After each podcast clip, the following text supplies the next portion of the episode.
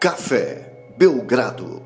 Amigo do Café Belgrado, 27 de setembro de 2023, aniversário de seis anos do Café Belgrado. Eu sou Guilherme Tadeu e ao meu lado, Lucas Nepomuceno. Estamos aqui há seis anos tumultuando os seus ouvidos, desde que um dia Lucas me mandou uma mensagem. Creio que ainda era Getal, que acho que a gente não tinha feito a transição para o WhatsApp. E disse, é WhatsApp. Era WhatsApp. Tem certeza? Mesmo. Certeza absoluta. Tem muito arquivo digital aqui nosso, no começo, me lembro. Tem. Tem MSN. MSN, né? Acho que a gente tem que ter um podcast. E olha, olha onde a gente foi parar, né? Eu só queria. Eu só queria ser um dos strokes. E olha a bagunça que você me fez fazer. É um belo verso de uma canção aí do recente. Lucas! Seis anos, meu amigo. Seis anos falando de coisas complexas, coisas belas, como esse time do OKC Thunder, que é tema do podcast de hoje. Tudo bem? Animado para falar do OKC em pleno aniversário? Olá, Guilherme, olá, amigos e amigas do Café Belgrado. Gibas, seis anos atrás a gente sequer sabia como começar direito, né? Um podcast. É, eu fico ouvindo, né, de vez em quando, alguns dos antigos que não estão disponíveis para no feed do Café Belgrado. É, enfim, não foi bem porque a gente quis. No começo a gente tinha que tirar alguns do feed para poder caber, que a gente só tinha duas horas e meia é de, verdade, velho. De. A gente só tinha direito a duas horas e meia de SoundCloud, que era tinha onde a gente pagado isso. Eu tinha é. pagado isso da. Então, é... a gente precisava pagar os primeiros, tirar do feed para poder botar outros, né? É... E, cara, duas horas e meia era tipo três episódios. A gente falou, não, vamos fazer só de meia hora que dá cinco episódios, e aí a gente consegue, sei lá, um mês, né? Cinco episódios é um mês e, e pouco, né? Então tinha essa ideia no começo, mas eu lembro, Guilherme, que eu falei, Guilherme, vamos pagar esse, esse SoundCloud. Eu falei, né? não, velho, pelo amor de Cara, Deus. o Guilherme passou muito tempo não deixando eu pagar o SoundCloud, paguei escondido.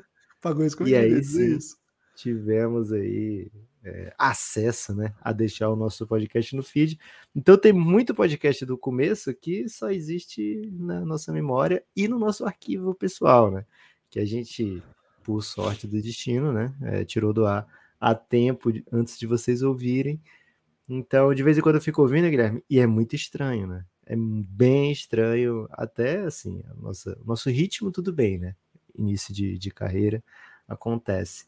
Mas sei lá, velho, o jeito que a gente fala, o, o, o tom da voz, tu, assim, lógico, o nível do equipamento era bizarro, né? Então, assim, o que tinham três convidados sempre, né? Três, três participantes. Eu, o Guilherme e a barba do Gibas, que ficava roçando no microfone. ficava roçando no microfone, que era aquele fonezinho de ouvido com o microfone embutido, cara. Eu não sei como é que a gente chegou em seis anos, viu, Guilherme, com esse começo. Tendo a achar que é porque esses primeiros episódios não estão no ar, mas são seis anos assim de assim muita estrada, muito apoio, né? Assim, desde o início já tinha gente apoiando o projeto, foi muito legal isso. É, muita gratidão a todos que fazem o Café Belgrado existir e um certo orgulho, Gibas, de ter tirado você de uma vida perigosa, né? Uma vida acadêmica você que até hoje, até hoje insiste, né? Para quem não sabe, o Guilherme está em processo de pós-doc. Cara, eu tô jogando toalha já, na real. É, graças a mim. Sinto que eu faço parte dessa, dessa história, Guilherme. De destruir seus sonhos acadêmicos. Mas de coração, muito obrigado a você, né? Por ter topado essa parceria. E a todos os ouvintes que topam essa parceria até hoje. Gibas, o episódio vai ser emocionante. E é. hoje o preview é sobre o Thunder, e foi o segundo episódio do podcast Café Belgrado analisar um OKCzinho. É o primeiro episódio que eu sinto, poxa, que legal que a gente fez esse episódio, porque o primeiro era quem é o Neymar da NBA, né? Então eu não sinto tanto que legal desse, mas o do OKC é o primeiro que eu escuto assim, meio orgulhoso de estar escutando aquilo ali que a gente estava fazendo. Um OKC muito diferente. Ficou o GM, mas hoje o papo é outro, né, Guilherme? Hoje é o papel outro. Lucas, eu me lembro, assim, o primeiro podcast que está disponível no feed, se a pessoa for eternamente aí, subir, subir, subir, subir, é um papo que a gente tem com o Luiz Lemes, que na época era scout do Boston Celtics, contando, né, como é que é a vida de scout e tal. hoje ele está de técnico na categoria de base da Federação Holandesa, né? Acho que ele é técnico da seleção da Holanda sub-15, alguma coisa assim. É, e aí, assim, depois desses foram mais de 850. Então, acho que a gente tem mais. A gente tem quase 900 podcasts abertos, né? Assim, esse que... no feed, esse é 868, esse de hoje. 868. E esse acho que foi o 13 terceiro, não foi isso? O 11 primeiro? É, não... só que depois do 13 terceiro a gente apagou outros ainda. Porque a gente Tem ficava mais, né? deixando dele, porque, poxa, esse aqui não dá para pagar, né? É. Eu é, acho é. até que tinha uma parte 2 do dele que foi apagada. O Lucas brinca com isso aí de ter me tirado do caminho aí. Só que na prática mesmo é o que acontece, né? Na primeira, assim, nas primeiros primeiro mínimo sucesso do nosso plano de apoio, a primeira coisa que eu fiz foi largar algumas aulas que eu tinha em um canto, e aí fui largando aos pouquinhos, né?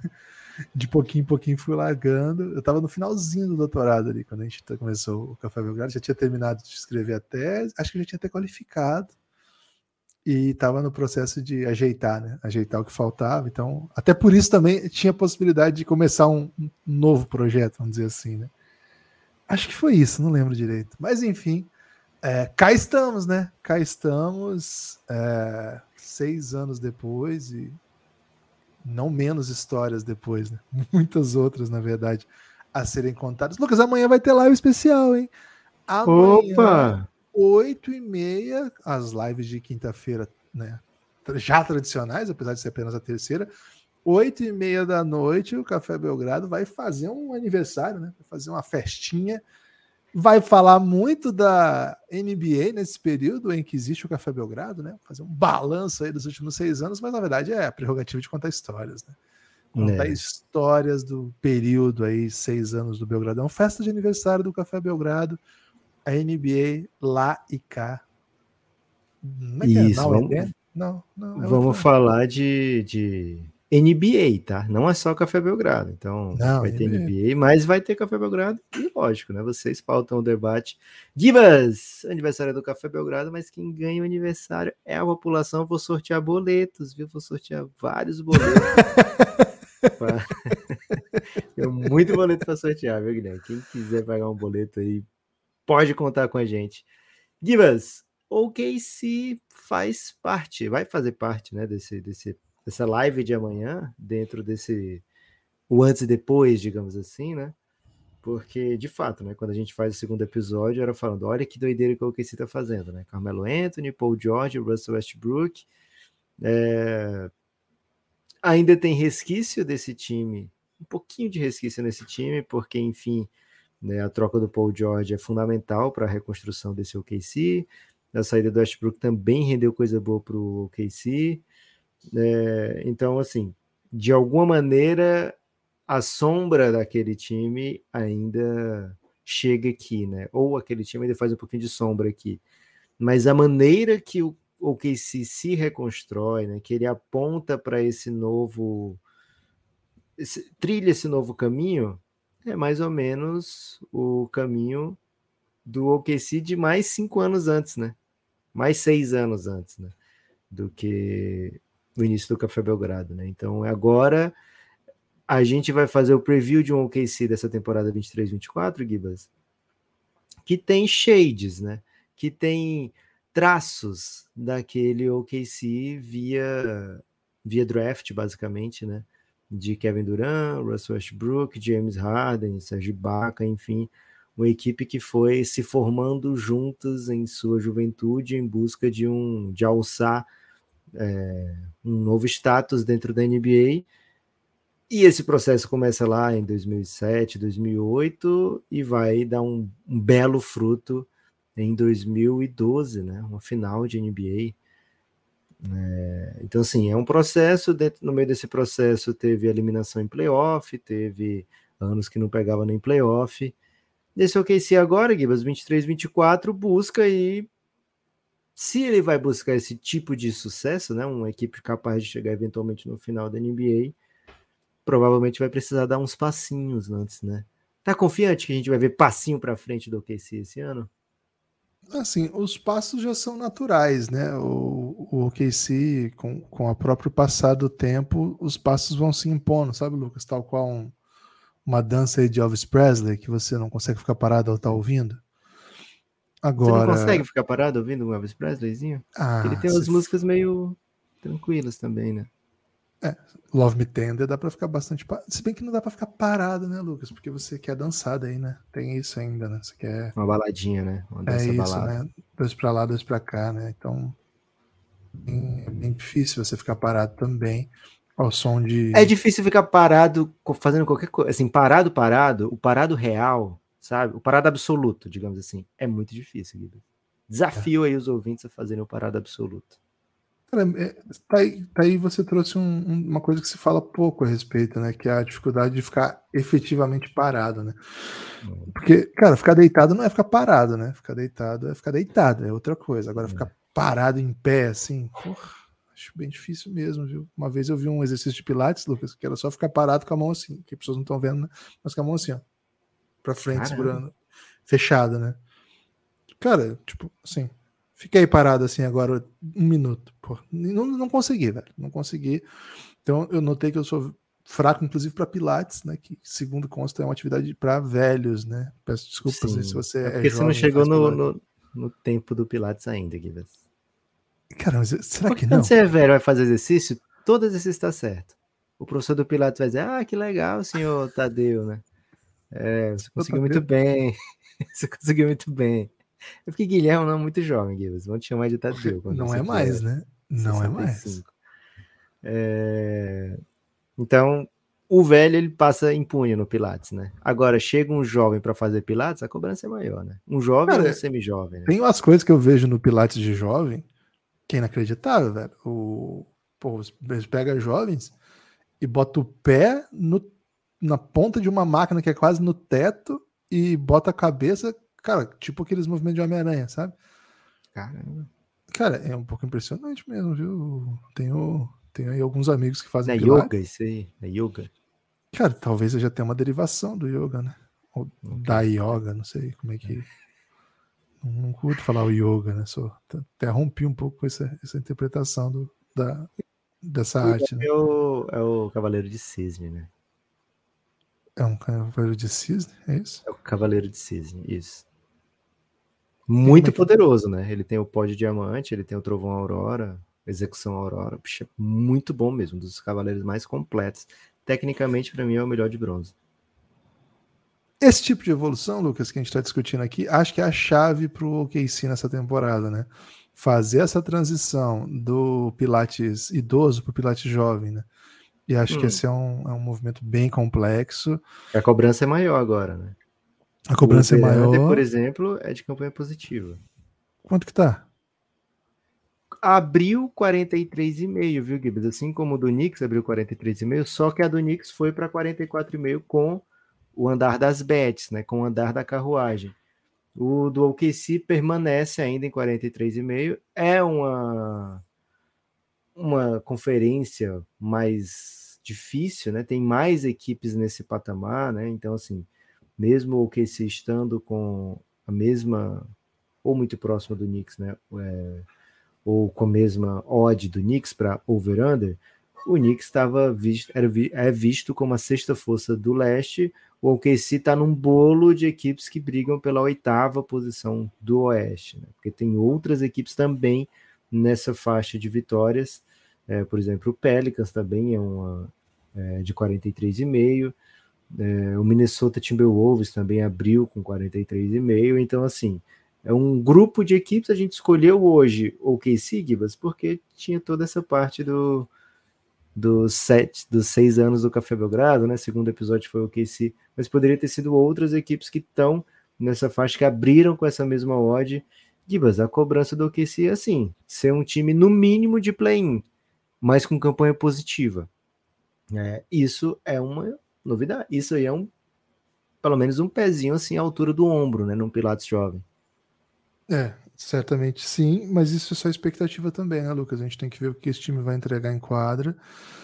E a verdade é que eu tenho bastante dificuldade ainda de entender, não o elenco, o núcleo. O núcleo eu entendo qual é, o que esperar, tá? Eu, eu, eu passo tranquilo por isso aí. Inclusive, agora, Lucas, estou fazendo anotações em papel, viu, enquanto eu falo, que é o meu novo, minha nova É um hobby? Fala quando. Não, final de ano. É, quando é resolução. Resolução. Resolução de seis anos é retomar o papel, né? O, o uso do papel, acho que tá. Acho que já é vintage usar papel, né? Então, tô fazendo esse, esse, esse artifício agora. Já É fiz. vintage, mas acaba com a natureza, né, Guilherme? Cara, eu tenho a impressão que a poluição das grandes empresas elas acabam muito mais do que o sulfitezinho que eu, que eu vou escrever sobre o Thunder aqui nesse podcast e em outros, né? Então, Mas Tem a impressão, pode Lucas, parar que tem a poluição algum- das grandes empresas ou pode parar apenas com a sua? eu não posso parar com nenhuma delas, né? Porque a, vontade de ser vintage se impõe a qualquer possibilidade minha de, de querer parar, né? É, é um pouco nostálgico pegar uma caneta, escrever. Você me tirou desse mundo, Lucas. Você me tirou desse mundo e agora não quer deixar sequer eu usar um papelzinho com caneta. É isso. Eu tenho medo da recaída, Guilherme. Daqui a pouquinho você vai querer fazer uma redação, depois uma tese, um artigo.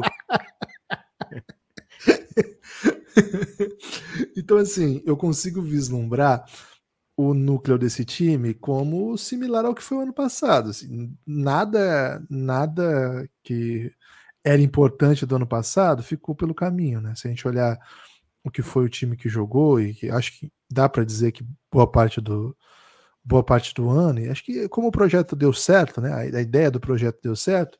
Então, assim, eu, eu tenho a impressão que Guidey, que jogou todos os jogos que jogou, jogou como titular, 76 jogos. Temporada incrível. Lugendor, quase todo, todo, todos os jogos também como titular. Claro, o All-NBA do time, Shai Gildes Alexander, jogou 68 jogos, foi um All-NBA First Team, está na elite da NBA. E aí o J-Dub, né, o Jalen Williams, acho que esse, esse quarteto, ele faz parte do plano da equipe, né? O, esse é, o, é um pouco a estrutura. A partir daí, você tem vários outros nomes que o time foi experimentando, inclusive experimentou muito Jalen Williams jogando com, com, esse, com essa turma aqui. No começo da temporada teve muito pouco Chefs, mas o pouco Chefs depois machucou, aí teve outros nomes assim que, que não competem, assim, não, não entram tanto. Eu acho que como fator mesmo dessa temporada, a gente tem ainda o Isaiah Joe, que acabou se tornando ali, apesar de muito baixo, muito magrinho, um jogador para ficar em quadra, porque tem o que o time não tem, que é chute, né? É o principal chutador desse time, chuta 40%, mais de 5 bolas por jogo, é, é um chutador do mais alto nível da NBA e consegue ficar em quadra, né? Ainda que protegido por múltiplos ótimos defensores, enfim. Então, acho que esse é um, é um nome que fica das ideias do ano passado, e o resto a gente vai ter que ver um pouquinho. Agora, esse núcleo eu entendo, eu sei que esse núcleo quer. Agora, eu olho para esse time, eu não acho que esse time vai dar saltos que vão falar assim, uou, look at him. Acho que são, é uma equipe que vai continuar com, com uma, uma evolução paulatina. Agora, as peças que chegam, elas levantam um monte de questões, Lucas. E eu queria saber da sua opinião para onde que vai, né? Você vai chegar aí com, com quadros chegados e partidas que infelizmente não emplacou com trilha, né? Sem é uma, é uma sonoplastia. pena. sem sonoplastia, mas ainda com, com bastante interesse.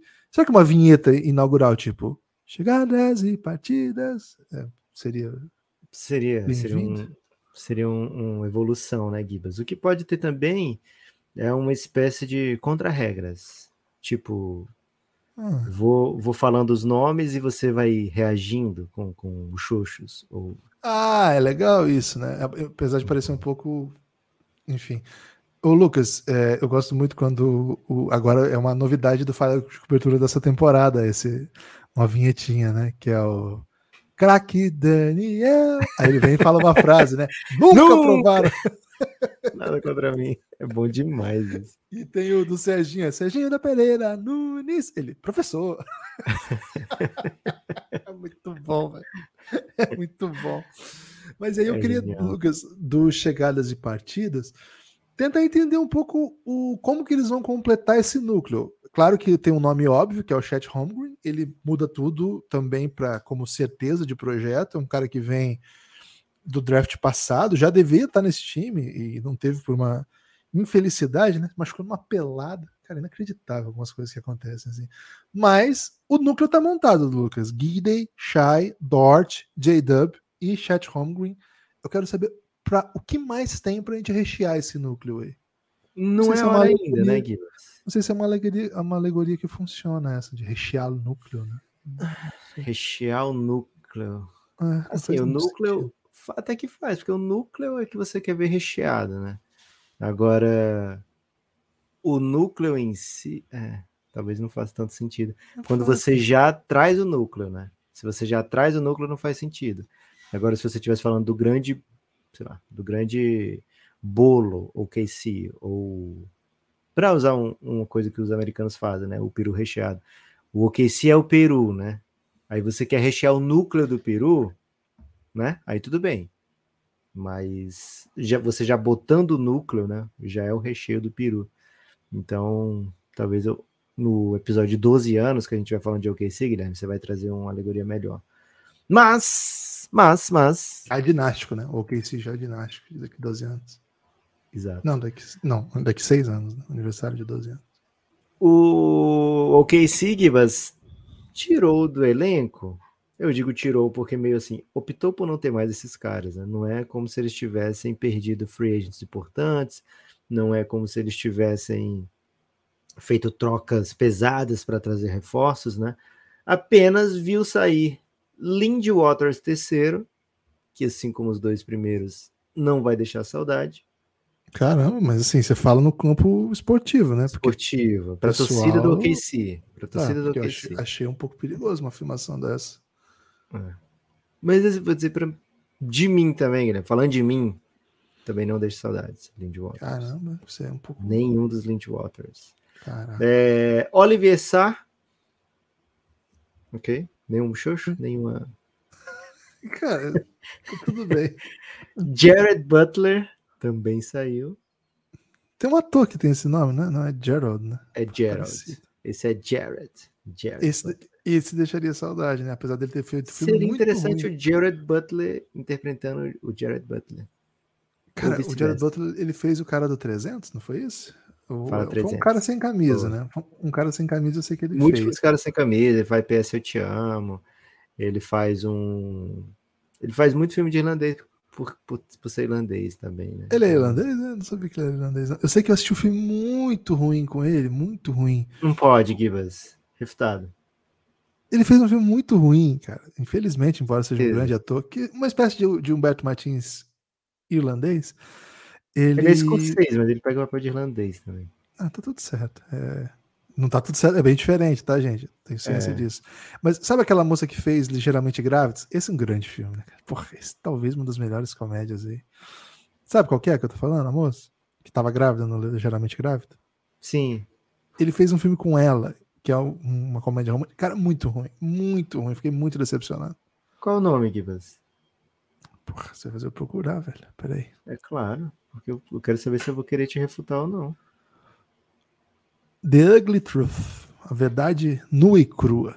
Título em português.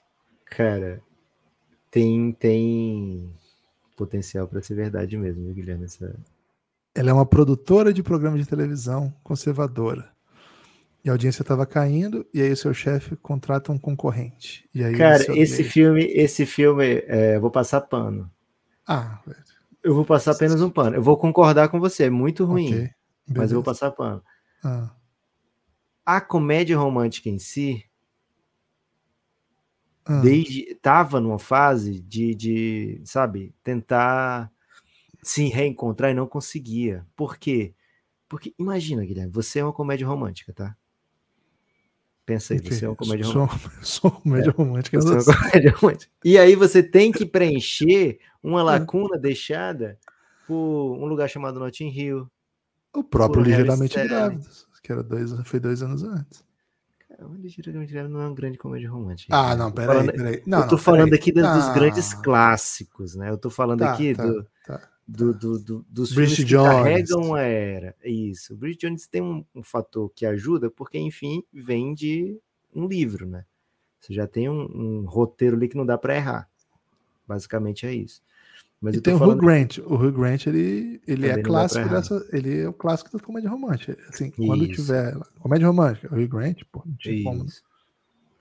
E então, assim, o Simplesmente Amor, poxa, Simplesmente Amor tem um monte de gente, né? Então é muito Quatro casamentos e um funeral, lembra? Quatro casamentos e um funeral. Aí vários filmes da Julia Roberts, sabe? Uma linda mulher. Pô, linda mulher. Enfim, ah. você tá no. Drew Barrymore, né? Drew Barrymore? Comédia romântica, né? É, comédia romântica. O que eles fizeram juntos lá, que ela fez junto com o Adam Sandler, porra, pelo amor de Deus, né? Como se fosse a primeira vez. É o tipo de filme que você pode ver várias vezes como se fosse a primeira vez, né? Então, assim, era muito difícil você ser uma Não confundir com Afinados no Amor. Esse é melhor não ver, tá? Que também é, é com a dupla. É. Pois é. Mas, assim, é um momento muito difícil para você ser uma comédia romântica. Se você for parar para pensar, você não vê mais comédias românticas memoráveis. As comédias românticas memoráveis são todas até ali 2005, 2006, sabe? Caramba, nunca tinha feito de... essa reflexão. É, e de... o que você vê depois são filmes mais puxados para um lado ou para o outro. Ou uma super comédia, né? Cara, a gente nem citou aqui os filmes da Sandra Bullock, pra você ter ideia. Como é difícil você ser uma comédia romântica é, mais recente aqui, né? Porque perderam a era de ouro, né? Perderam a era de ouro da comédia romântica. Então, assim, é ruim, a verdade não é crua. Mas além de ser ruim, ela vem de rescaldo na época que a gente estava esperando uma comédia romântica boa ainda. Tá. Hoje em dia, você já nem espera isso, velho. Eu não lembro uma última comédia romântica boa que eu visse. Sei lá, pesquisa no Google. É, comédia romântica 2000, 2020. Não sei se você vai achar alguma que você considere assim, nossa, um clássico da comédia romântica. Né? Então é muito difícil você ser uma comédia romântica em 2009, viu, Guilherme?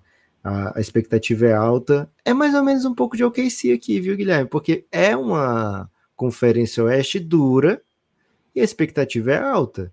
E você vem como sendo a próxima Coca-Cola do deserto, né? Não a última, mas a próxima. Então, okay. assim, é um ano difícil. Vou defender esse ponto aqui nesse podcast. Achei até que você vinha com outro tipo de, de abordagem, mas senti até que você está no mesmo barco que eu. É, não é um ano simples para você meter 44, sabe? Para você chegar aqui e cravar um TAN. Ah, TAN é massa, tem um monte de gente massa, menino bom, já ganhou 40 e pouquinho ano passado, 44 dá para amassar tranquilo. Não é um ano simples para meter essa, viu?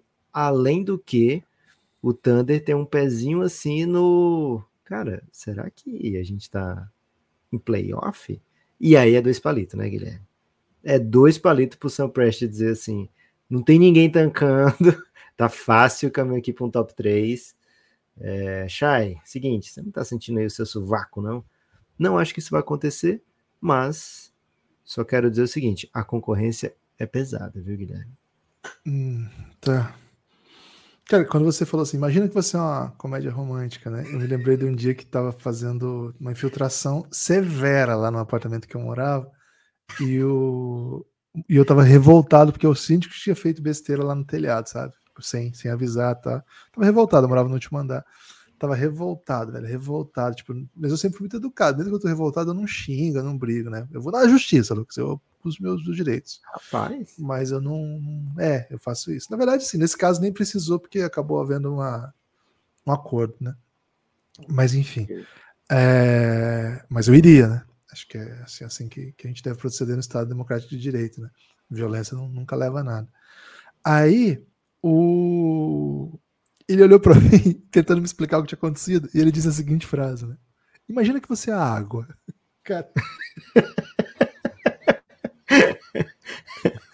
Cara, essa, esse episódio já existia Café Belgrado, esse episódio. Cara, ele molhou tudo, assim, destruiu livros meus, caiu em cima de prova de aluno, pra você ter uma ideia. Eu tava revoltado, você tava transtornado. E ele disse a seguinte frase: Imagina que você é uma água, tentando me explicar o que, que tinha acontecido, cara.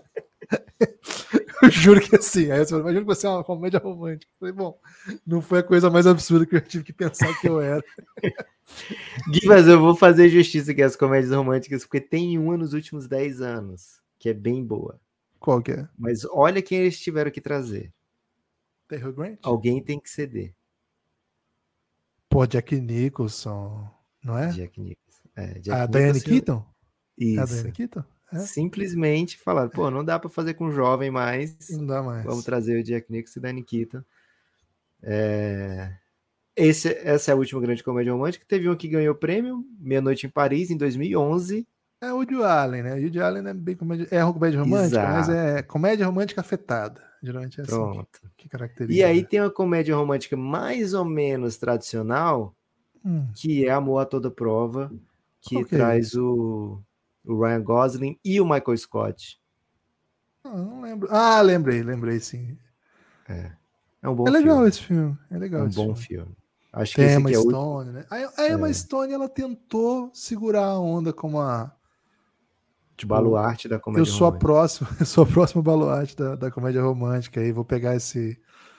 Mas não entregou muita coisa. né? O Virgem de 40 anos é, é anterior, né? É antigo. É, não tinha- era a primeira temporada do The Office. Eu lembro dessa história. É.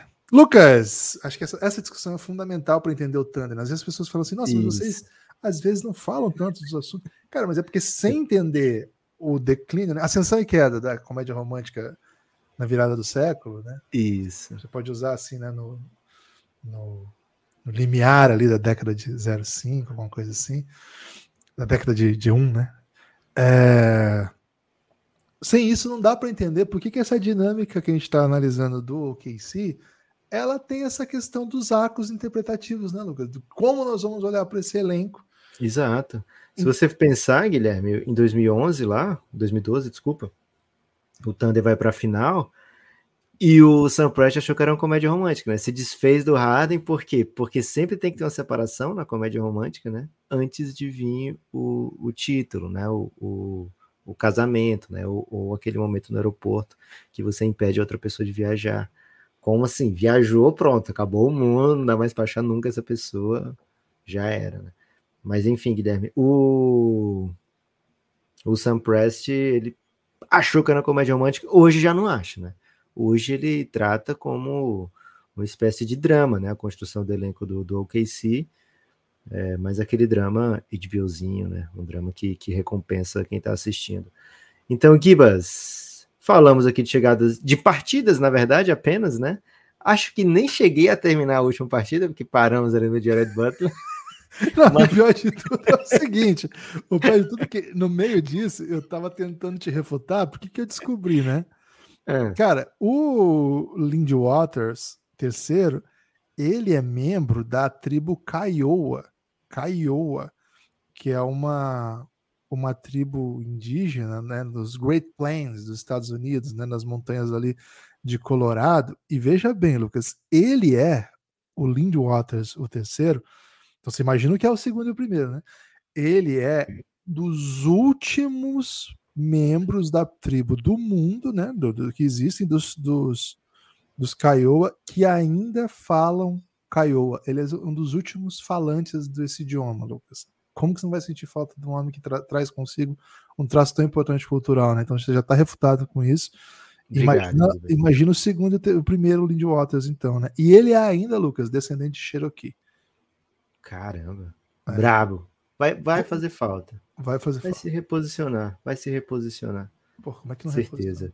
Gibas, seguinte. Além dele, saiu um cara que, nesse momento, não tem ninguém ligando. Mas quando a gente for fazer o preview desse time que ele foi, a gente vai falar assim: caramba, que passou fora do radar. As pessoas não imaginam que tipo de crocância isso aqui pode ter. Dario Saric saiu do OKC, Gibas. E vai jogar no Golden State War... Golden State Warriors. Eu ia falar Waters, né? Fiquei com Waters na cabeça. Golden State Warriors na próxima temporada. Vai ser crocante isso aí. Tema para um episódio futuro. E as chegadas do OKC, essas sim, é, bem interessantes, viu, Guilherme? Chegou o Davi Bertan, chegou o Garuba já saiu, chegou o Tata Wash já saiu, Jack White, Keontae Johnson, contrato two-way, Vitor Oladipo também veio, né? Foram muitos movimentos que o OKC fez para poder... é, Enfim, o OKC está sempre aproveitando a oportunidade de mercado, mas duas pessoas chegaram assim como miras, né, do OKC. Keyson Wallace, décima escolha do draft, é, a gente estava fazendo live ao, é, live ao vivo é ótimo, live cobrindo o draft. E o Keyson Wallace foi escolha do Dallas ainda, e o Guilherme comemorou efusivamente, né? É, só que depois foi trocado e o Guilherme ficou com cara de tacho, né? Cara de bobo na live. É, e outro foi o Vasil Micic, é, um jogador sérvio, armador, um dos melhores jogadores da Europa nos últimos anos, nas últimas temporadas Não esteve na campanha sérvia de vice-campeonato mundial, mas se tivesse, certamente seria fundamental na equipe, seria titular, seria importantíssimo. Além disso, como o Guilherme falou, veio o Chet Holmgren. Gibas, chegadas com muito mais crocâncias do que as saídas, né? Então, assim, incorporou. Lucas, o que, que, você acha que eles vão fazer com o Ladipo? Para mim, isso é uma, uma questão interessante, assim, porque. Acho que não é tão interessante como a gente pode pensar que seria, não, viu? Cara, ele é um jogador que estava jogando no bom time da NBA. Ele jogava minutos relevantes no Miami Heat. E... O Oladipo seria um cara de comédia romântica, né? Porque ele seria aquele cara que saiu feio, né? E aí tirou o óculos, foi pra academia, malhei, malhei, né?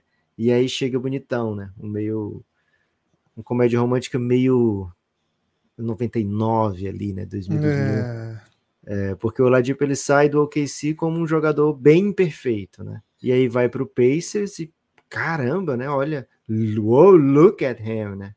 É, faz temporadas extremamente aesthetics no Indiana Pacers, só que perdeu o tempo, né? De voltar com, no auge, né? E aí já chega agora, talvez até é, bem baleado, talvez até como a pessoa experiente da comédia romântica que chega e fala, olha, não faça, não cometa os mesmos erros que eu cometi, né? É, então pode ser que seja esse tipo de, de comédia romântica aqui no OKC. Mas Gibas, acho que não, não vai ser um jogador assim super relevante. Ele é um contrato expirante, um contrato interessante para o OKC, mas não necessariamente uma prioridade para o Mark Darno pôr em quadro ou, ou encontrar um, algo interessante para algum papel interessante para ele. Não sei se chega a ter esse, ser uma preocupação, porque eu acho que o OKC tem para fazer ali a dois, né, fazer um pouquinho de três, é, algumas peças que são mais casadas com o, o médio e longo prazo da franquia. É, a impressão que eu tenho é um pouco essa, eu não sei muito bem como que ele vai encaixar, porque de fato tem muita gente para essa posição no projeto. E assim, eu, eu, acho difícil projetar uma line-up, né, uma rotação, a partir do, desse elenco, porque é um elenco que ainda me, me intriga, né, me confunde. São 12 que vão para jogo, 13 agora? Eu sempre me perco nisso. Mas assim, são 15 que fecham o elenco, mas não são sequer todos que vão para jogo, né? Então eu fiquei pensando. É, e jogam mesmo nove, né? Com minutos é, relevantes, são uns nove, dez no máximo. Dez. Assim, o time mais profundo joga onze, mas assim, o décimo primeiro joga seis minutos, sei lá. Mas eu pensei o seguinte, né? Guidey e na posição desce o Misic para jogar um pouco e o Shai para jogar um pouco nas rotações, né? Assim, eu acho que o Shai joga bastante fora da bola, mas muitas vezes ele vai ficar em quadra porque tem outros caras que não metem bola fora da bola. Então é interessante que ele fique na um com outros. Mas você acha que os que três não... jogam? Eu acho que o Mitch vai vir do banco, velho.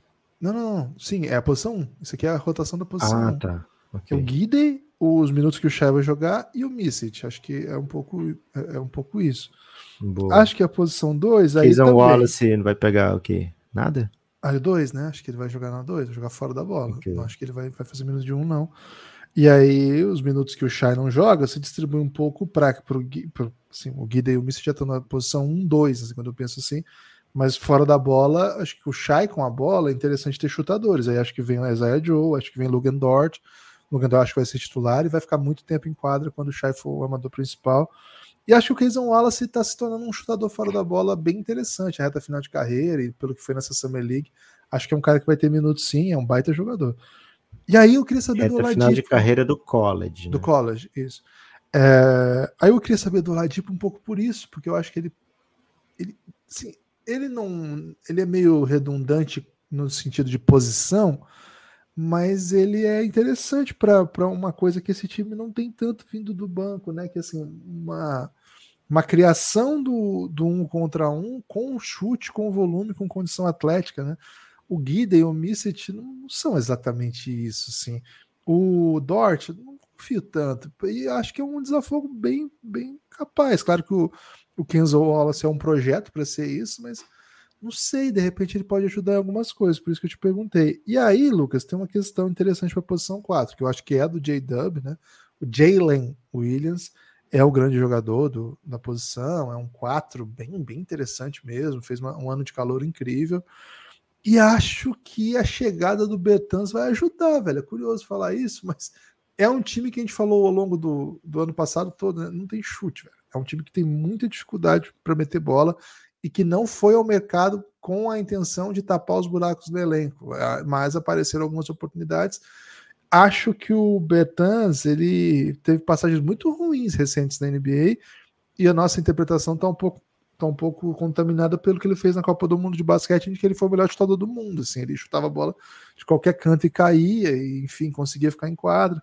É um cara que tem dificuldade de defender, mas também acho que é um time que consegue lidar com isso.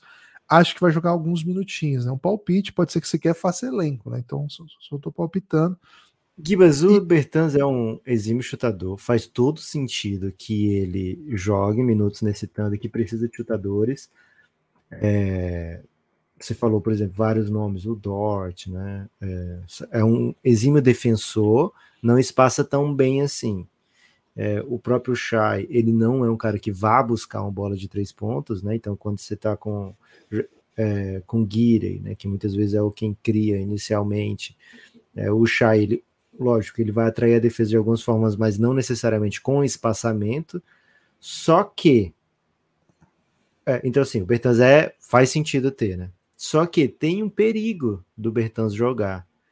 O contrato dele para o ano que vem, ele tem uma early termination option para o OKC, tá? Então, assim, ele tem um contrato muito alto.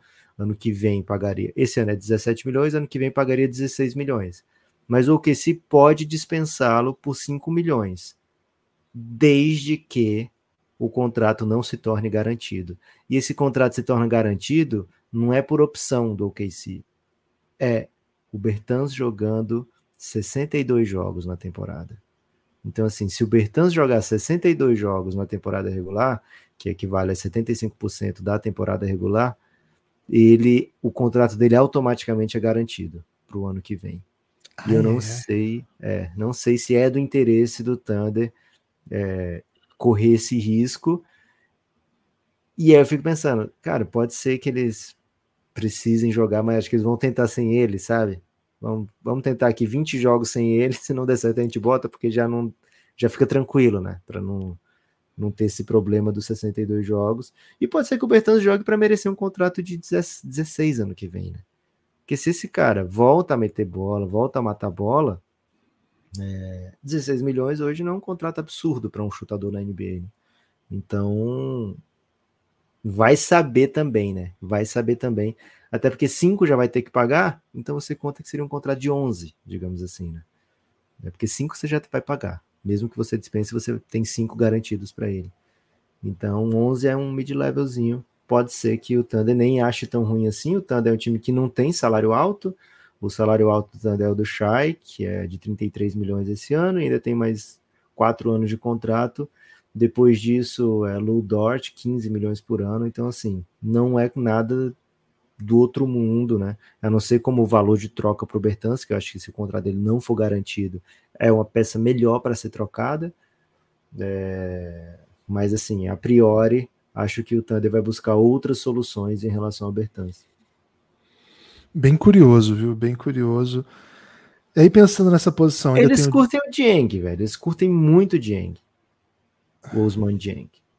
Eles foram buscar assim, como escolha alta, até acima um pouco do que ele estava cotado. Pagaram três firsts para ter o, o Dieng. Né?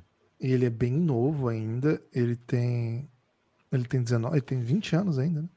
Tem jogou, 20 anos, fez em maio, 21 de maio. Jogou bem pouquinho ano passado, né? Vamos ver se pode fazer essa transição. Vou colocar ele aqui então, Lucas. Vou colocar ele aqui na rotação.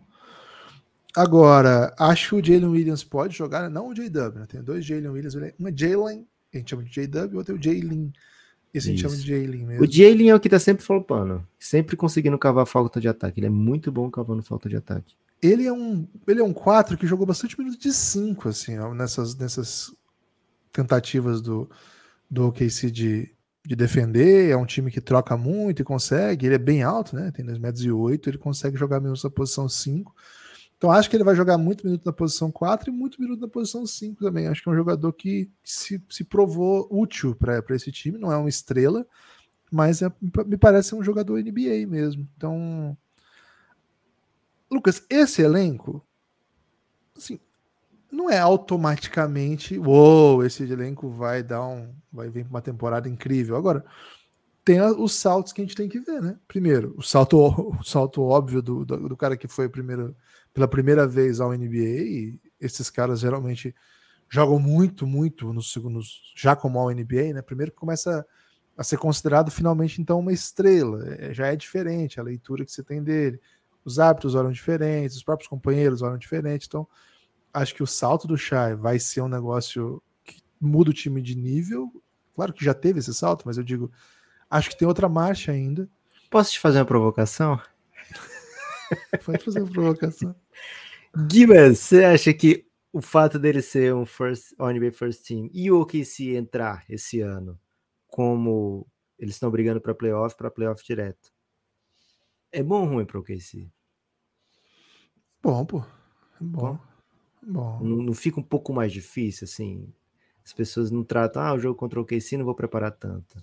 Não, acho que, acho que não, acho que não. Porque, assim, cada time tem a sua própria história, né? Nas preparações de jogos, tá? Acho que Acho que não. Você não acha que agora os times vão chegar mais legal? Porra, é o OKC, Shai Gildes Alexander First Team, vamos estudar muito aqui tudo que ele faz.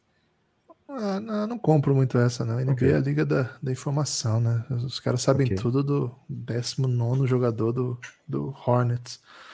É, assim, esse é um salto. Acho que o outro salto é ver o quanto que o Josh Gidey, o quanto que o Lugan Dort e o quanto que o Misic podem chutar o Misset não é um chutador, não joga fora da bola. É um, é um problema para ele o fit nesse time. Há uma chance dele não jogar, tá?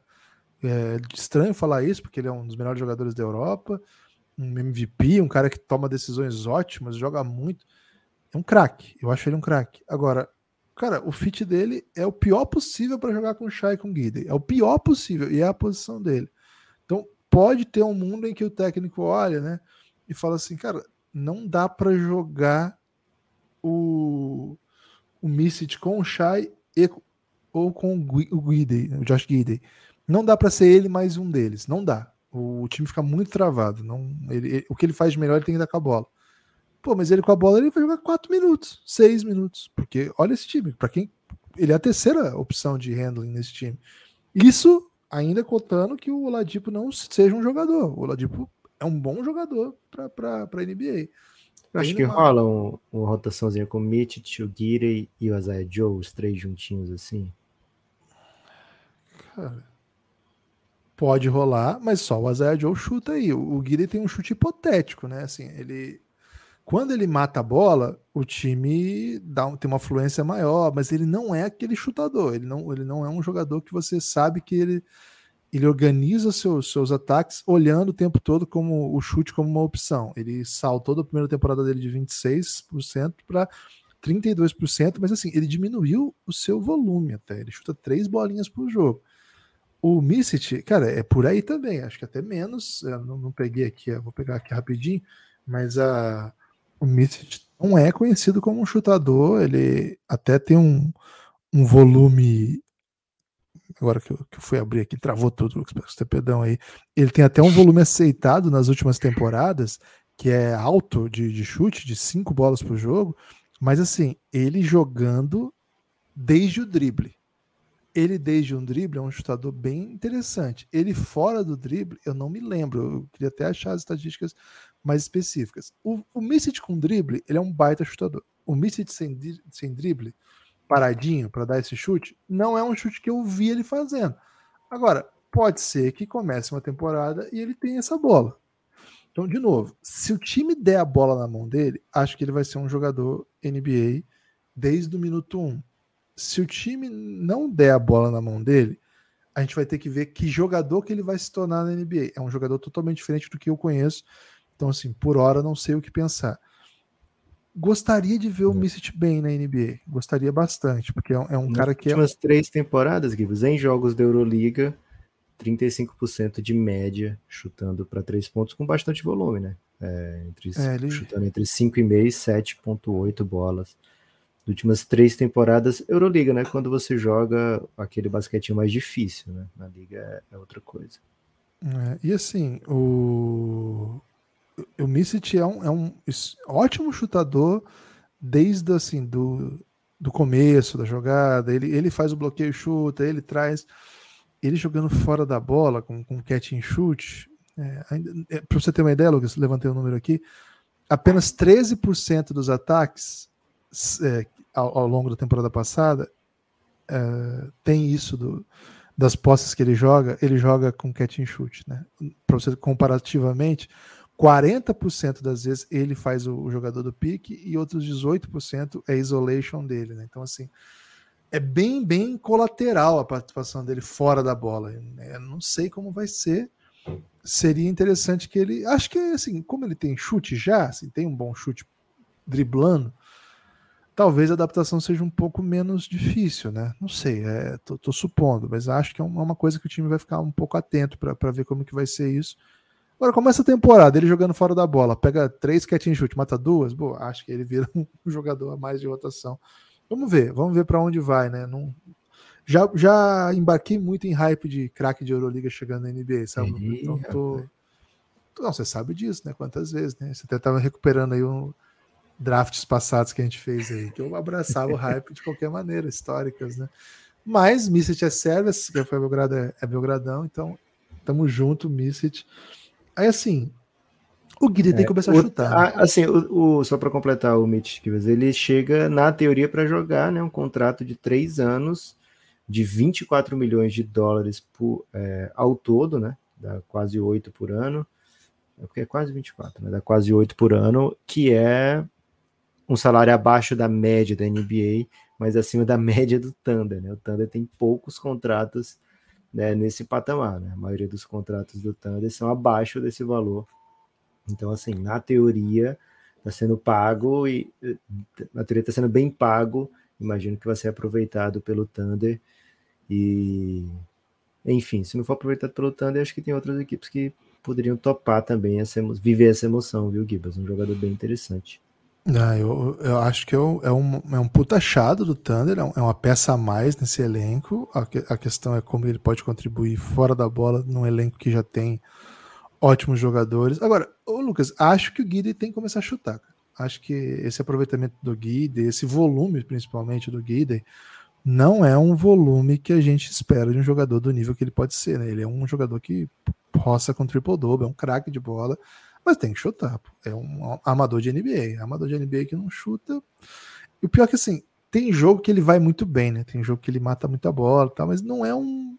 Não é uma preocupação, sabe? Você falou um pouco do Shai, não, não é tão diferente assim, né? O Shai também não, não liga muito. É claro que o, Shai chuta mais do que ele, é, tem um aproveitamento melhor também, mas não é uma bola que ele puxa, assim, né? não, não é um não é um, uma ameaça que você, quando vai defender o Shai, pô, se, se você estiver defendendo o Shai e ele chutar de três, parece que você fica mais confortável do que se ele te atacar de outras formas, né? Então, acho que esses, esse, esse é um para um NBA de 2023, esse é um dado que o Thunder vai ter que lidar, velho. O time precisa chutar mais, o time precisa ter mais chutadores e acho que não é nem mais chutadores, precisa que os seus bons jogadores evoluam no chute, né? Evoluem em volume, evoluem em aproveitamento.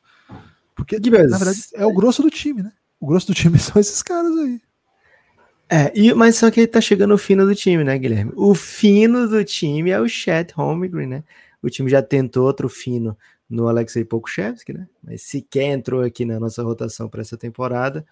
O fino do time agora, Guilherme, é a Chet Holmgren, né? O Romagrinho, como muito torcedor do Thunder chama carinhosamente, é, esse é um cara que não vai ter, não vai sentir assim timidez na hora de chutar, de pegar a bola e meter a pera, né? Ele é um cara que abre para chutar, ele é um cara muito alto. Ele acho que de certa forma ele vai ter é, sua carreira muito comparada com o Ibanyama. Os dois é, jogaram um contra o outro já em competições internacionais sub-20, sub-19, né? Mundial. Foi muito legal o confronto. Os dois já. É, os dois, embora sejam de drafts diferentes, chegam juntos né, para a classe de rookies. E os dois são grandes e os dois têm um range. É, um range que faz não faz feio perante é, os caras que mandam a pera mais de longe da NBA. Né? Os dois são proeficientes aí na arte da, da coragem para chutar de longe. Acho que vai ter muita comparação entre os dois. E tendo a achar, Guilherme, que o Chat Holmgren não vai fazer feio nesse primeiro ano, né? Mesmo comparando com o Embanyama. É, acho que o time vai ser bem mais competitivo. É... E embora o time já seja bom sem o Holmgren, a impressão que dava vendo o Thunder é assim, que faltava uma dimensão para esse time, né? Agora, o fato de eu trazer uma peça tão importante assim para o futuro do time também faz com que ele seja uma espécie de liability nessa temporada, para usar o inglês necessário. Porque é fundamental que o Holmgren jogue o máximo de minutos possíveis que ele puder jogar. E é fundamental que o Thunder não tenha pressa com isso, mas ao mesmo tempo não sei se necessariamente isso vai ser benefici vai beneficiar as rotações do time, beneficiar o, o, as vitórias do time nesses primeiros, sei lá, 30, 40 jogos da temporada, porque afinal é um rookie, né? É um cara que vai conhecer a NBA, que vai pegar uns caras que pesam duas vezes o peso dele.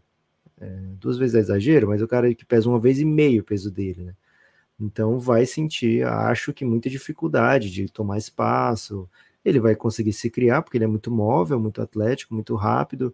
É, Mata tem um, um espaço, né? Então vai conseguir pegar a distância desses caras mais fortes, mas ao mesmo tempo ele vai sentir muita dificuldade, acho que no jogo físico ali, e é muita fisicalidade no jogo de NBA, muito empurrão para lá e para cá, né? muita briga por espaço.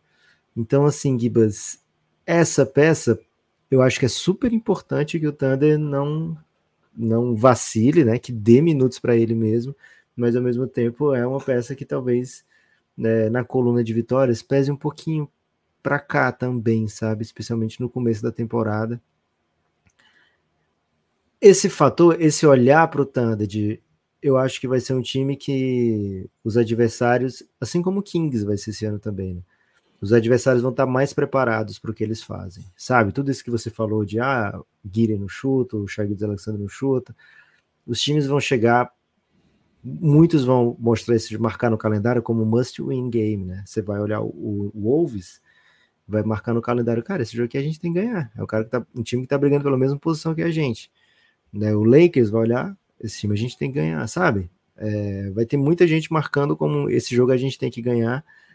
E ao mesmo tempo é um time muito jovem, é um time que tudo bem ser jovem, que ainda é só passo para o futuro, isso aqui. É, por isso que eu fico receoso de meter o over no Thunder, viu, Guilherme? São 44 vitórias, não é o que acho que está fora do, da possibilidade do Thunder. Pelo contrário, acho que é bem amassável pelo, pelo que eles já mostraram. Mas eu tendo a achar que o nível de alerta de outras equipes vai ser mais alto, sabe? E a necessidade da, da vitória, enfim, tendo a achar que vai vir uma companhia aqui de um 42, 41, sabe? Nessa faixa. Vou marcar aqui com dor no coração um under, viu? Deus me perdoe. Ah, under. Ai, ai, ai. Aí é a hora que você vai no over, Guilherme, pro Café Belgrado não errar, né? É, eu, gente... vou, é, eu, assim, eu, eu, tô, eu acho que esse time tem muitos problemas, é, mas acho que esse time também tem algumas ideias novas que eu acho que podem dar muito certo, né? Por exemplo, a ideia de você ter um Holmgren correndo pela quadra, a gente não sabe, né? O, o Thunder já foi quinto em pace, isso eu gosto muito, muito, muito, muito mesmo. É, e agora com um pivô que corre inacreditavelmente, né? Corre muito. A impressão que a gente tem é que o Chat Holmgren tem um chute de elite. É Claro que agora não dá para saber, né? Porque, enfim, é, é, bem diferente a, o nível que a gente vai ver dele de, de adversários mesmo, né? De concorrência, o tipo de, de jogo que vai ser preparado, inclusive o fato dele ser um dos poucos capazes de chutar na temporada lá pelo, pelo Gonzaga, ainda na NCAA, ele chutou 39%, em um volume bem legal, assim, um volume bem bem interessante. Uh... é acima da média da NBA, é beira o elitismo. Né? Isso, mas assim, NCAA, né? NCAA é, é, é assim, basquete colegial, é universitário. Nessa nessa Summer League ele deu alguns flashes, assim, né? Acho que teve, teve momentos bem legais, teve outros que a gente. Assim. É, é complicado, né? Porque. Summer League, né? Summer League. Summer League é bem ruim também, né? Então é um mundo todo novo, né? Mesmo quando começar a pré-temporada, já vai ser uma amostragem muito melhor do que o que a gente viu na, na Summer League, né? Então, cara, eu gosto muito da ideia dele como chutador e acho que ele, ele desbloqueia algumas ideias aí, né? Inclusive essa dos, dos da ausência de chutadores e tal, entre os principais jogadores. Acho que isso é, um, isso é uma boa, é um grande momento. Acho que o, aceleração que esses caras vão trazer com, com essa linha, né? Guida e Shai, Dort, J-Dub e Chat, cara, vai ser a gente jovem reunida correndo bastante, né? Correndo, vai levar alguns times aí a caírem de cansaço, né? Exaustão. Vou no over, Lucas. Vou no over. Vou Gostei. No over. Já anotei aqui no meu papelzinho. Vou no over. Acho que vai ter coisa que vai dar bem certo aqui. Acho que a gente vem para uma temporada de de evolução do Shai. Acho que de certa maneira, né, o time já, já, assim como a gente, assim como toda a NBA, acho que já radiografou essa questão e está trabalhando para evoluir aspectos aí do jogo do Shai, do, do Josh Gidey, que, assim, que permitiriam que eles fossem melhores, mais, mais, perigosos ainda do que já são. Acho que o Missit vai dar um jeito, é um, é um baller, né? Um cara que tá trocando um super protagonismo para realizar um sonho, e claro, ganhando muito dinheiro por isso também. Acho que o, o, até o Oladipo vai ajudar, viu, Lucas? Tô achando que o Oladipo vai ser um tiozão da galera nesse time aqui. E acho que o Kayson Wallace vai ser um daqueles calores que não joga tanto, porque enfim, né, os minutos vão estar tá bem apertados para ele. Mas quando jogar, você vai falar assim: caramba, esse cara é bom, hein? Vamos ficar atento nesse cara. Thunder precisa achar minutos para esse garoto, né? É isso, e aí quando eles trocam o Oladipo, né? Esse, exatamente esse é o caminho aí de. Porra, Bom, Oladipo, tô gostando muito do Oladipo, hein? Tô gostando muito do Oladipo, hein? Desses oito minutos dele, vão dar tudo pro Keyson Wallace. Acho que sim, Lucas. Acho que vou de over aqui, hein? Fui de over. Ou quem se vem pra 44 ali, ó. Pá! Daí pra mais. Boa. Give us Jalen Williams, é, short home green, lógico, como titular. Jalen Williams vindo do banco, Jeremiah Robinson Earl devem dar esses minutos né, para o OKC de pivô. É, o Kenrich Williams também é um cara que entra bastante na rotação, é um coringa né, do, do, do OKC, e acho que assim a gente mapeia né, os principais minutos do OKC durante a temporada. E, lógico, é hora de pedir para as pessoas darem esse presente para o Café Belgrado, né, Guilherme? cafébelgrado.com.br Tá gostando do aniversário do Belgradão? Gosta do projeto? Seis anos, pô, que legal. Quer ajudar? Muito fácil. cafébelgrado.com.br. A partir de 12 reais você se torna apoiador do Belgradão né, e tem acesso a muito conteúdo exclusivo de áudio. São 154 episódios na Aurelo, viu, Gibas? Tinham outros episódios ainda lá no nosso Google Drive da época, mas como eles eram muito datados, a gente não chegou a levar para Aurelo, tá? Porque eram episódios assim mais do, do uma previsão de temporada, mais ou menos isso que a gente está fazendo aqui. A gente fez uma vez o Quem Te Viu, Quem Te Vê, né? Que era uma previsão da temporada seguinte, foi só para apoiador e tinha músicas do Chico Buarque, né? Então, esses, é, quem ouviu na época já ouviu, mas só de conteúdo fixo no Aurelo, mais de 150 episódios já para você ouvir. É, e se você fizer muita questão de ouvir esses previews, pode pedir que a gente manda o acesso também para você ouvir o Quem Te Viu, Quem Te Vê. A gente ainda tem esse episódio. É... E Gibas, o apoiador, além de fazer tudo isso, né, ajuda o projeto a se manter, ajuda o Café Belgrado a subsistir, a sobreviver. Quero ainda aqui, Guilherme, antes da gente ir pro, pro peça de entretenimento brasileiro do Thunder, quero aqui realçar o quanto estou emocionado com as palavras que tenho lido nesse dia de hoje, lá no grupo do Telegram do Café Belgrado. Muita gente desejando feliz aniversário ao Café Belgrado, só que se eles só falassem isso, Guilherme, eu já ficaria assim. É, preocupado com o tanto que meus olhos ficariam marejados durante o dia. Mas, cara, é cada declaração de amor, velho, que a gente recebe aqui que é de preencher o coração então, todos vocês, né? Quem começou essa tendência foi a Vicky, viu, Gibas? A Vicky é um grande responsável aí por estarmos chorando copiosamente de hora em hora lá no Telegram. do Café Belgrado. É o grupo, para você entrar nesse grupo, vai do apoio Insider, né? A partir de 23 reais tem outros apoios também que te levam a esse grupo, que são extremamente aesthetics, mas o apoio de 23 já te leva, já te dá o conteúdo exclusivo, né? Esses mais de 150 episódios, e também é, te leva para o nosso grupo do Telegram. Ontem entrou o Moisés, viu, Gibas? Valeu, Moisés. Muito obrigado pelo seu apoio, por ter entrado no grupo do Telegram do Belgradão. Gibas, muitas palavras bonitas ali no Belgradão hoje, viu? Muitas palavras bonitas, emocionantes que não param de chegar, né? Abri aqui agora para dar uma olhada como é que estava o grupo. E, pô, já tem várias que eu não li, né? Então, agradecer de coração aí a todo mundo que tá mandando Traga mensagem. lenço, viu, Gibas? Traga lenço. É, pô, galera é, é demais, né? Vocês são de fato aí, a, a, falamos bastante sobre isso nos últimos dias, né? Mas como são esses, né? Essas pessoas as responsáveis pela existência do Café Belgrado. E, poxa, sem vocês, literalmente nada disso seria possível, tá? Não é né, para fora não, acho que não teria como mesmo, não teria, não teria o que fazer.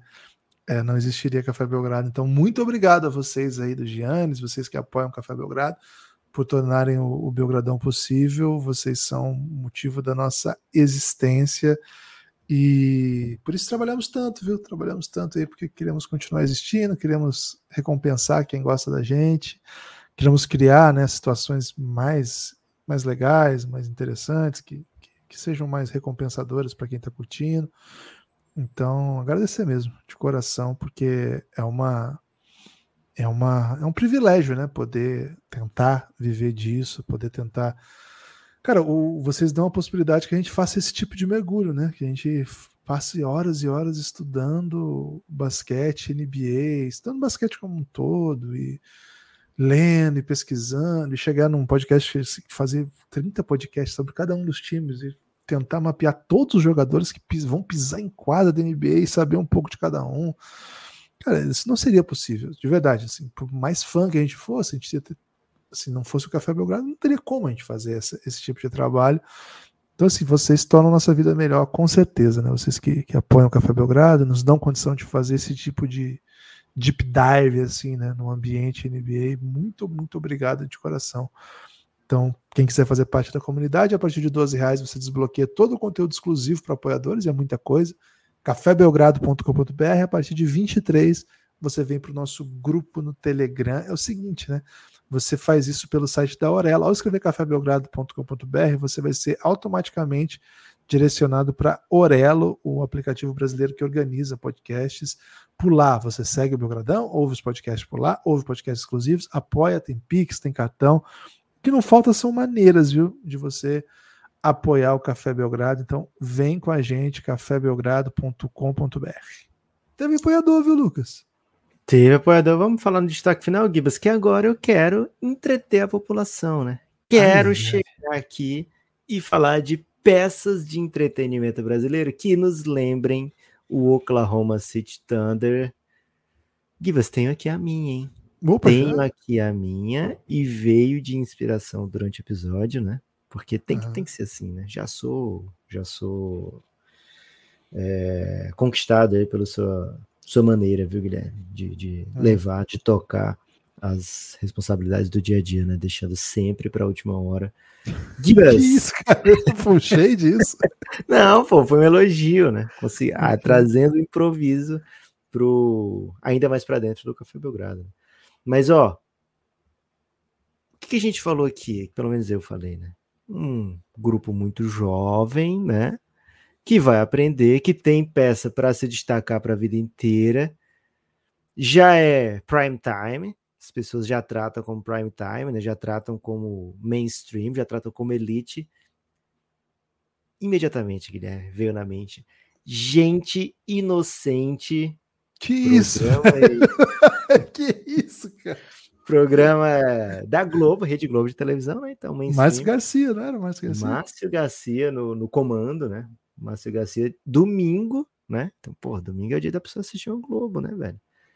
anos 2000 ali, dois, passou entre 2000 e 2002, e ali, Guilherme, crianças eram donas da bola, né? Crianças faziam tudo e tinha um talento ali que se tornou simplesmente né, artista hollywoodiana, né? É, Quem, velho? isso é pouco para falar.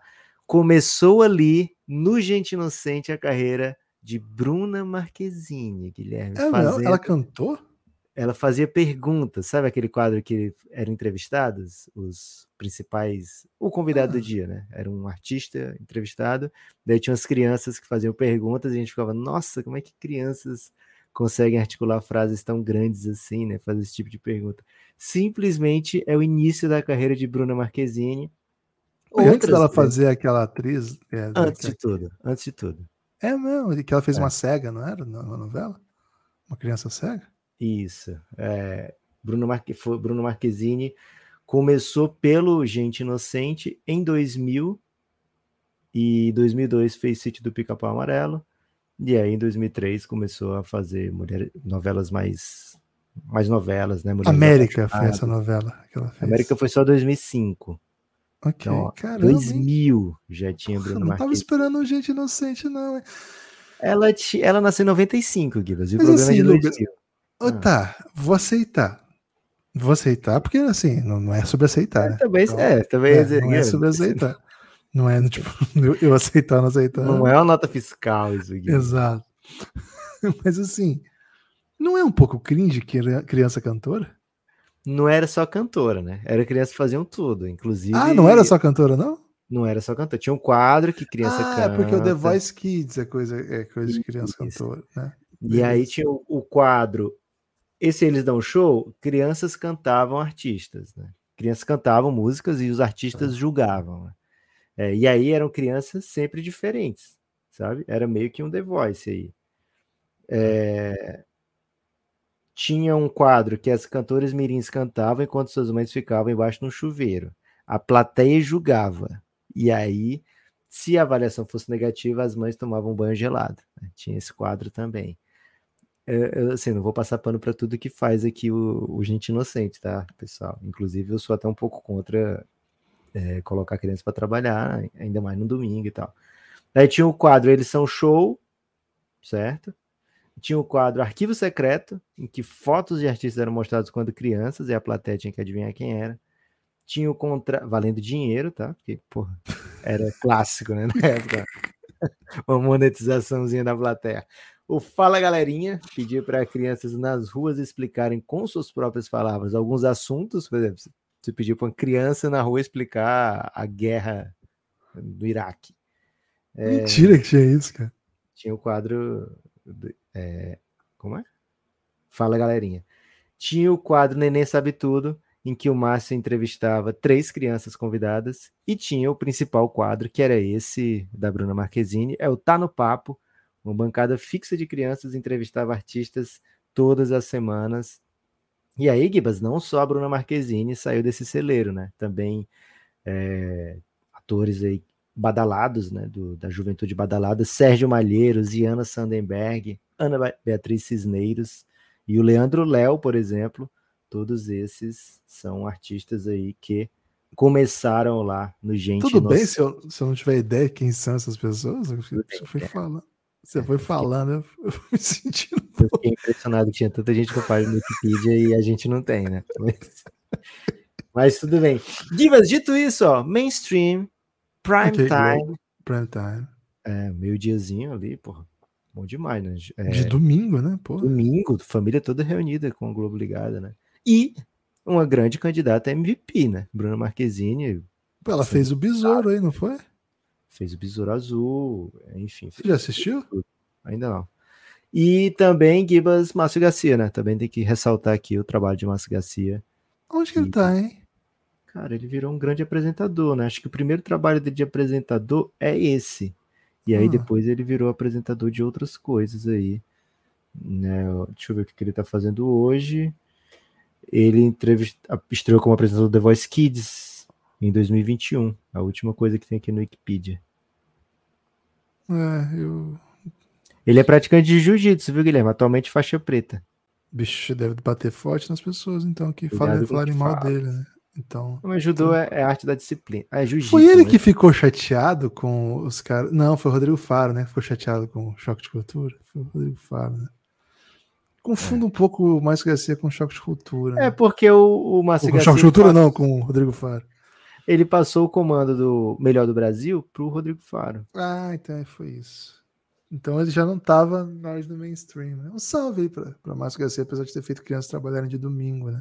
Não fez, né? Ele tava trabalhando também. Né? 1,91 de altura, o Márcio Garcia, Guilherme. Mais um salve ainda, porque provavelmente me agrediria com uma facilidade emocionante, né?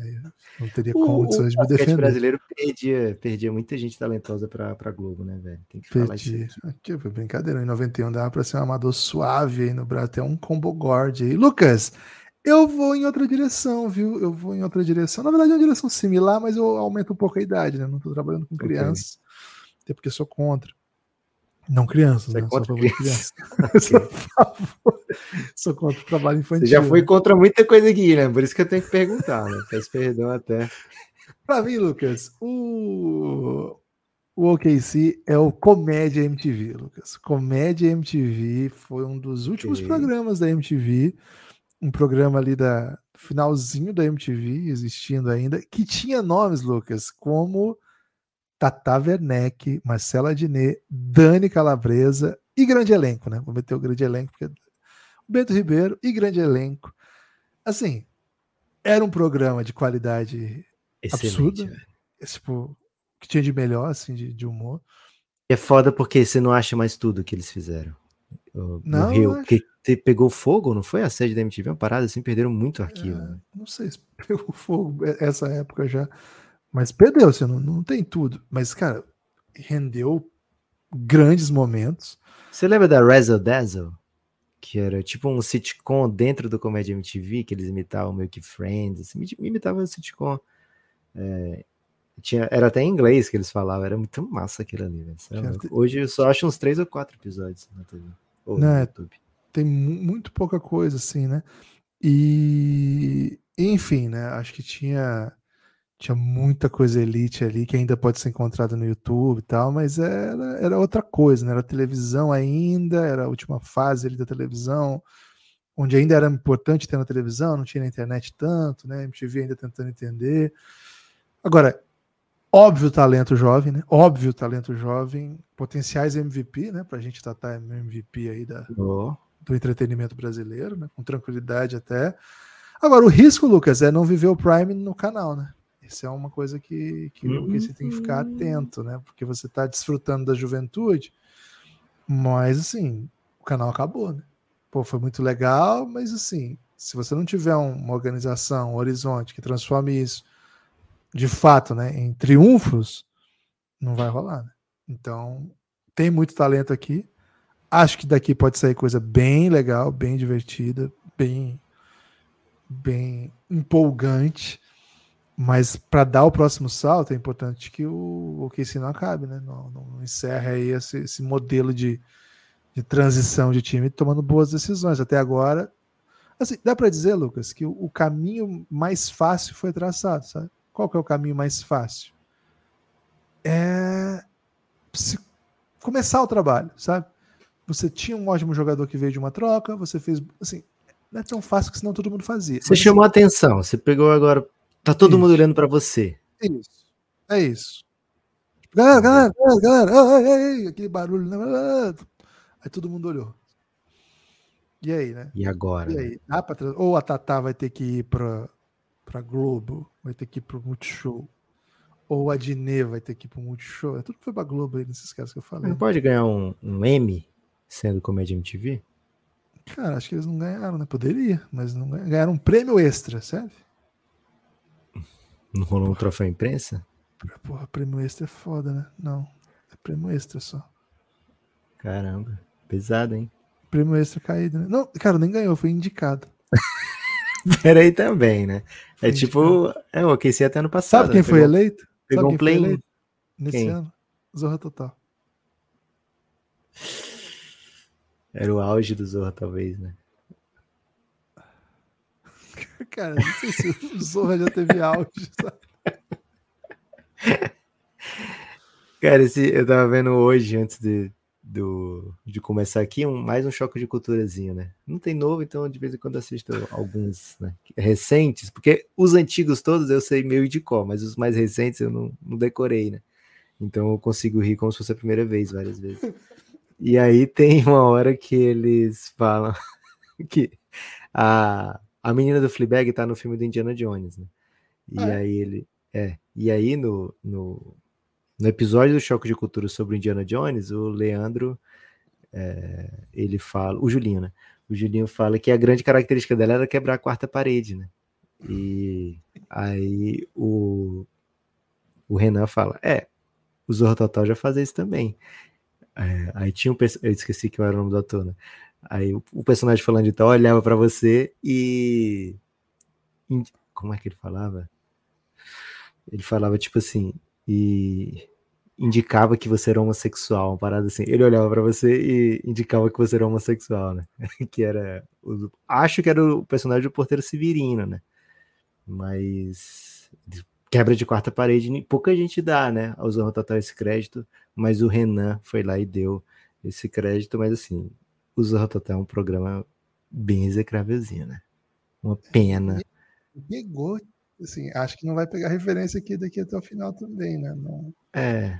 Acho que já passou é. a era de times que, que poderiam eventualmente ser um Zorra Total. É, vai aparecer colateralmente, assim, né? Como foi hoje no episódio de hoje. É, mas você tem que pensar também, Lucas, acho que é um debate até importante de ser, faz... de ser feito aqui, né? Ah. Zorra Total é entretenimento? É uma peça de entretenimento brasileira, Guilherme. Tortura não é entretenimento? Não é que não é pra gente, sabe? É pra alguém entretenimento? É, passou anos na TV, né? Então, o então, público-alvo. Peraí, peraí, O público-alvo certamente consumia, né? Se passou anos sendo líder de, de audiência, porque tinha alguém ali dando aquela risadinha, né? Você que Tinha um quadro que era legal, velho, Zorro Total, que era Mas com nunca a... vou saber. Não tem como saber. Tem, tem um quadro que vale a pena você assistir, que era. Ah, ela faleceu, velho. Era com Luiz Gustavo e ela. Que era, eles eram tipo um casal de idosos, assim. Era um bom quadro esse. Mas você entende, assim, que, tipo, tudo bem. Entendo, o normal claro. é que, tipo, no meio de tanta coisa tenha, mas o problema não é esse. Sim, lógico. Hum. Eu 100%. Não tô aqui fazendo apologia a, Luiz, a Zorro Total, não. É, você foi por um caminho perigoso. Cara, né, qual foi o caminho que eu peguei, velho? Pelo amor de Deus. Você, um você que trouxe, você que trouxe o, o Zorro Total. Cara, o Luiz Gustavo morreu, velho. Você acredita? Acho que eu tinha essa informação, viu, Lucas? Poxa. Desculpa velho. se eu não compartilhei com você, mas acho que acho eu que, acho eu, que eu, eu, cheguei a ter, mas eu tipo tinha esquecido disso. Para mim ele tava vivo de novo. Baita ator, hein? Porra, velho. Baita ator. Baita ator. Valeu, galera. É o seguinte, tem destaque final? Não. Ah, destaque final, pelo amor de Deus. Bruno Santos, Rafael Xavier chegaram apoiando o Belgradão Boa, pela primeira vez. Hoje os dois, hein? Dando os parabéns ao Belgradão. Um salve especial. Marco Marçal apareceu como apoiador Adam Sandler também. Um salve para todos vocês que apoiam o Café Belgrado. Gibas, dia mais do que especial para o Belgradão, né? Muito especial, muito especial. Um dia. Fiquei feliz é... de ter conseguido falar aqui de comédia romântica, gente inocente, oh, botar um pouquinho bom. de basquete no meio, mandar um bom. salve tardio para Luiz Gustavo, bem, bem padrão, né? É, episódio padrão bom. do Café Belgrado. É isso, né? As pessoas que conhecem o Café Belgrado já estão prontos para esse tipo de, de conteúdo. Então é o seguinte, meu convite vai ser. Primeiro, né? Eu quero mandar um muito obrigado para todo mundo de Franca que está assistindo o nosso vídeo de Franca. Já passou as duas lives, viu, Lucas? O vídeo de Franca disparou lá. E é, Muita gente de Franca. A gente só precisa que Franca seja campeão do mundo todo ano agora. Todo Ou ano. toda semana, de preferência. É, todo ano acho que não, não vai fechar a conta, mas toda, toda semana talvez feche. Então, um salve para todos os francanos. Não sei se eles estão ouvindo, porque eles chegaram, né? Provavelmente por outros. Sabe o que, é duro ser Café Belgrado, Guilherme? Vou até mandar um salve aí pro Judô Internacional. Porque Boa. a gente faz um vídeo de basquete brasileiro e o Judô Internacional Sub-19 desmonetiza nossa live sem nenhum critério, assim, né? Por que será, velho, que foi? Será que foi a musiquinha? Que música, velho? A gente nem botou Do música. Pix? Tipo, o Pix pede música. Os caras não, a gente pegaram. bota sempre música. Pois é, velho. Tô, tô, sem entender, velho, o que aconteceu. Mas é tão triste que assim, nem isso importa, né? Porque é, não importaria. Não, a, gente não, a gente não perdeu sequer 4 reais com a desmonetização. Esse, esse vídeo aqui de Franca, que tá bombando, tá dando R$ 3,22. Opa! R$ 3,22. Valeu, Franca. Então é o seguinte, ó, se você puder lá assistir a live, é, não é pelo AdSense, nada disso, é para que você tenha o costume de estar no nosso YouTube, quando a gente tiver live, quando tiver coisa. E assim, acho que é um conteúdo legal. Acho que vocês que ouvem o podcast vão gostar das lives prévias da temporada, que a gente fala das grandes histórias da temporada que estão chegando, que está chegando, né? A temporada está chegando, as histórias estão chegando também. Uh, os melhores trios, né? Os trios da NBA, tem essa live também lá, tá disponível. Essa tá com audiência baixa, hein? Vocês poderiam ouvir, acho que vocês não estão ouvindo, hein? Acho que foi engolido pelo de Franca. Né? É, aí o Franca chegou, passou todo mundo. E tem esse nosso novo programa, né? O programa de brasileiros pelo mundo. Hoje tem mais, hein? Hoje tem mais brasileiros pelo mundo. Amanhã tem live de aniversário do Belgradão NBA, falando de NBA. E na segunda volta, hein? Segundo episódio do. Não tem nome ainda do programa, porque só vai ter nome se chegar a terceira edição, né? Mas fica aí o convite também. Sigam o nosso canal no YouTube. Valeu! Forte abraço, espalhem por aí que vocês ouvem o Belgradão.